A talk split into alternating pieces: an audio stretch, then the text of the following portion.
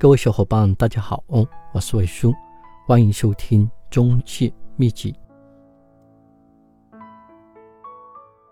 还有的经纪人说：“伟叔啊，你能不能预算房价是涨还是降呢？”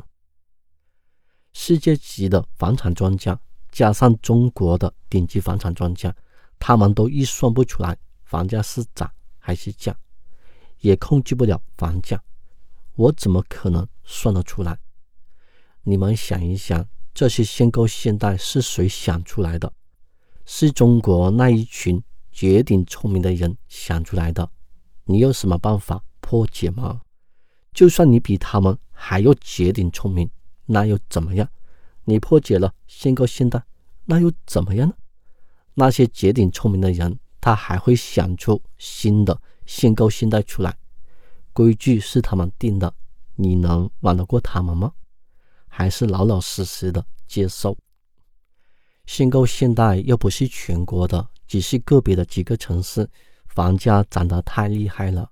就算孙悟空、唐僧控制不了他，观音菩萨就给他戴上了紧箍咒，这是很正常的。限购限贷又不是第一期出来，每年都会有调整。你天天想这些限购限贷的问题，你累不累呢？你又不买房。还有一些城市一天一个价，一个家庭的收入一年辛辛苦苦不吃不喝才挣五万块钱，有些房价五万块钱一个平方，辛辛苦苦干了一年不吃不喝买不到一个平方，当普通老百姓辛苦一辈子都买不起房，你觉得老百姓会不会造反？就拿大米来说。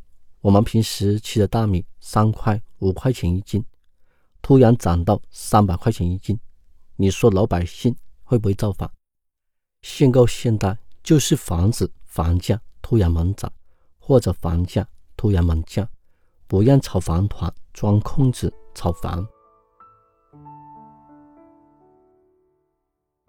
有新的限购限贷出台，有很多房产经纪人就变成了算命先生。他们在算房价是涨还是降，他们在算这个行业以后会发展的怎么样。限购限贷之后，房地产好不好做，房子好不好卖，越想越累。算命先生，我当了好多年，也给房价算过命，也给房地产算过命，但是从来没有准过。关于房地产这个行业以后会发展成什么样，说句实话。我也不知道，我现在的处境呢，跟你们一样的。我在这个行业能待多长时间，我也不知道。可能明天我就退出了这个行业，可能后天我就退出了这个行业。所以，我现在每天都在坚持做好今天的事情就行了。我再想一想，那些开发商的老总，一个楼盘几十亿、几百亿、几千亿。还有一些二手房的老总，目前呢有几百家分店、几千家分店。限购限贷出台之后，你觉得他们睡得着吗？我想想我自己轻松多了，我最起码睡得着。我大不了不干了，换一份工作，可以从头再来。这些几百个亿的大佬们，他们可以吗？关于房地产行业好不好做，能不能挣钱？你觉得哪个行业好挣钱？没有一个行业好挣钱的。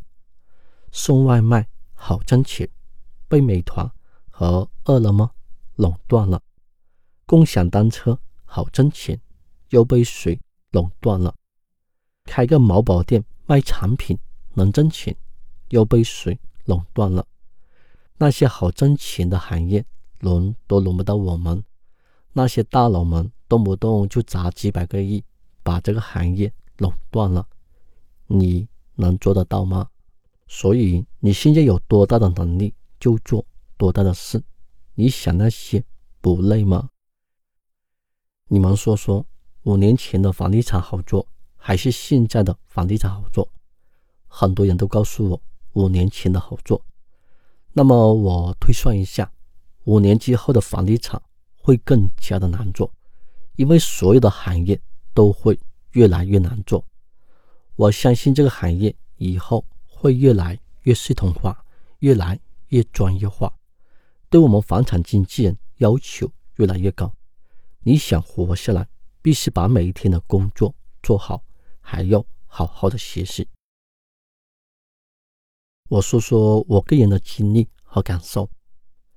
有一段时间呢，因为限购限贷的问题，我给房价算命，给房地产行业算命，也经常看一些网易新闻、腾讯新闻和其他的负面新闻，天天听那些狗屁专家说房地产降价了，房地产不好做了，哪个地方的中介倒闭了一半，房地产真的不行了。越看越没有信心，连续半年都没有开单。上班的第一件事情就是打开电脑。看一下昨天的负面新闻，昨天安排好的工作，信心满满的。我今天又打多少个房源跟进？我今天又跟进多少个客户？看了这些负面新闻之后，就没有了动力。公司规定的量化，就是为了完成不被扣钱而工作。在网站随便发了几套房源，没有客户打电话看房，就开始抱怨。